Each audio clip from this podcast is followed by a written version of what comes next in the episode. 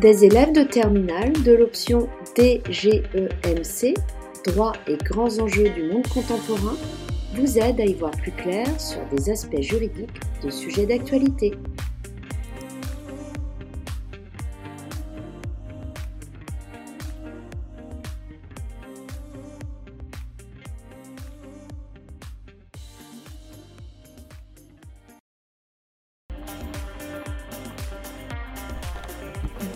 Dans notre société, l'Union européenne essaye de se mettre d'accord sur de nombreux sujets.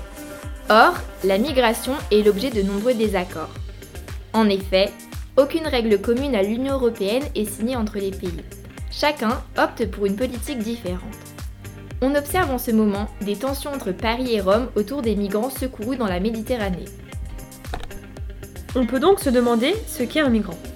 Selon l'OIM, un migrant représente toute personne qui se déplace ou s'est déplacée à l'intérieur de son État ou en franchissant une frontière internationale, quel que soit son statut juridique, que son déplacement soit volontaire ou non, quelles qu'en soient les causes et la durée de son séjour. On peut donc se demander pourquoi le sujet migratoire impacte-t-il autant les discussions politiques, économiques et sociales au sein de notre société.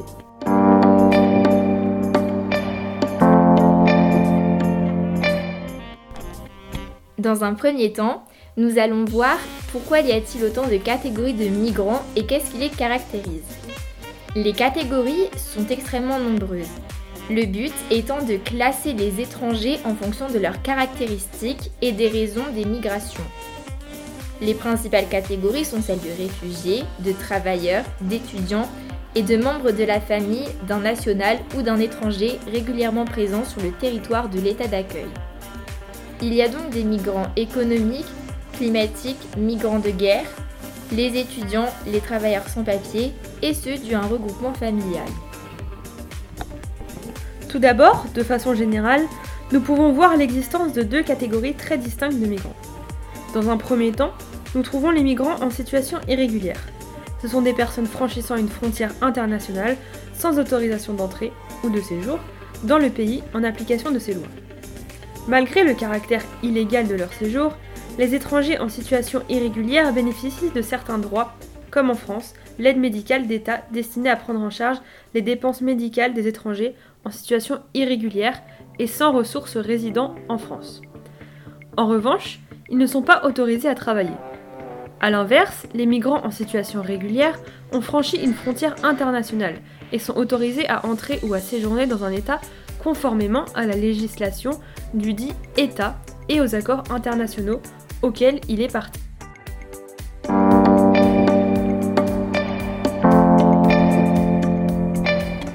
Puis, localement, on distingue deux types de migrants. Les migrants arrivés de l'Union européenne et les migrants hors Union européenne. Par exemple, le programme Erasmus est un programme d'échange d'étudiants de l'Union européenne. D'après le site toute l'Europe, entre 2014 et 2020, 600 000 Français ont bénéficié de cet échange. En effet, on peut aussi migrer pour des projets professionnels. Avec la mondialisation, les pays interagissent davantage ensemble, ce qui entraîne la migration du travail. Un travailleur migrant est une personne qui exerce ou a exercé une activité rémunérée dans un État dont elle n'est pas ressortissante.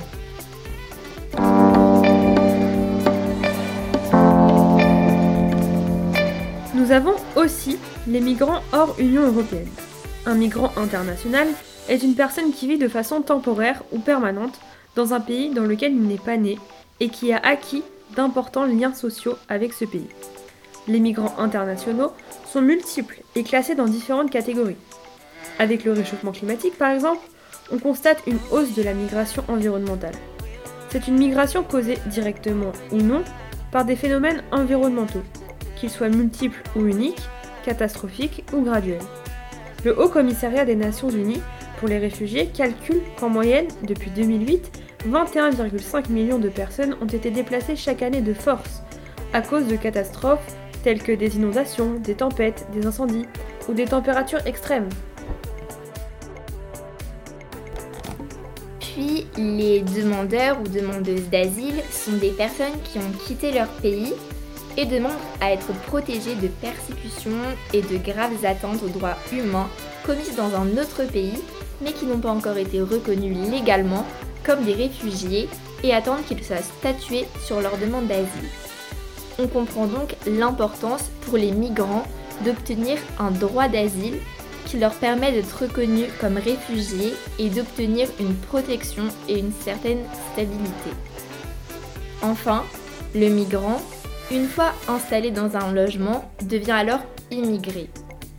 Il peut aussi demander la nationalité française, ce qui prend beaucoup de temps et fait l'objet de nombreuses démarches.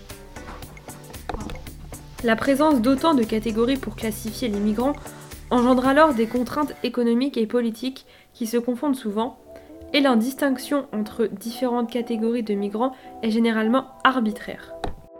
Cauchemars d'expulsion sont réguliers. Elle attend d'obtenir le statut de réfugié. Elle mendie au feu rouge avec la détresse comme baillon. Elle se renseigne sur ses droits, petite princesse en rayon. Elle imagine parfois sa vie d'étudiante dans son pays, si la justice avait des yeux, si la paix régnait en Syrie. Elle sourit même parfois quand elle trouve la force d'y penser. Elle rêve en syrien, mais là elle pleure en français. Mais qu'en est-il donc de la reconnaissance juridique des migrants? À quels droits ont-ils accès et n'ont-ils pas accès? Bien que le pacte de Marrakech vise à couvrir toutes les dimensions de la migration internationale, aucun État ni organisation telle que l'Union européenne n'autorise l'entrée et ou le séjour sur son territoire à des personnes du seul fait qu'elles appartiennent à cette catégorie très générale. C'est donc l'appartenance à une catégorie beaucoup plus spécifique qui peut conférer, en fonction de certaines règles internationales, européennes ou même nationales, une autorisation d'entrée et ou de séjour. En vertu d'une directive de 2003, les États membres de l'Union européenne doivent autoriser l'entrée et le séjour du conjoint et des enfants mineurs de l'étranger résidant régulièrement sur leur territoire. Mais également grâce à la Convention nationale des droits de l'enfant, on peut voir que tout enfant temporairement ou définitivement privé de son milieu familial a droit à une protection et une aide spéciale de l'État y compris les enfants demandeurs d'asile, réfugiés ou migrants. En 2020, on comptait 9 924 mineurs non accompagnés en France. Enfin, les accords de Dublin, signés en 2013 entre les pays membres de l'Union européenne, ainsi que la Suisse, l'Islande, la Norvège et le Liechtenstein, chargent l'examen de la demande d'asile d'un réfugié au premier pays qui l'a accueilli.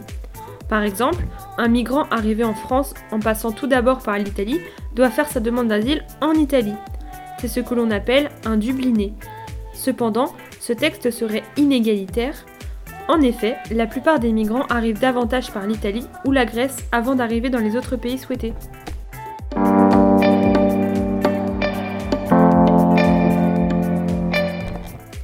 Conclure, on peut dire que la proportion d'étrangers qui entrent sur le territoire européen sans papier ou avec de faux documents est faible comparée à la population française totale, malgré la médiatisation importante qui entoure parfois ces arrivées. C'est en rendant très difficile la délivrance de visas et par conséquent la possibilité pour les migrants de faire des allers-retours entre le pays où ils travaillent et celui dont ils sont originaires que les politiques migratoires fixent les sans-papiers sur le territoire européen. Le thème migratoire est aussi au cœur des débats entre les partis politiques.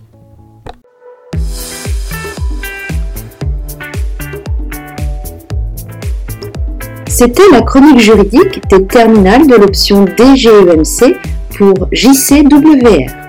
JCWR, la web radio du lycée Jacques Cartier de Saint-Malo.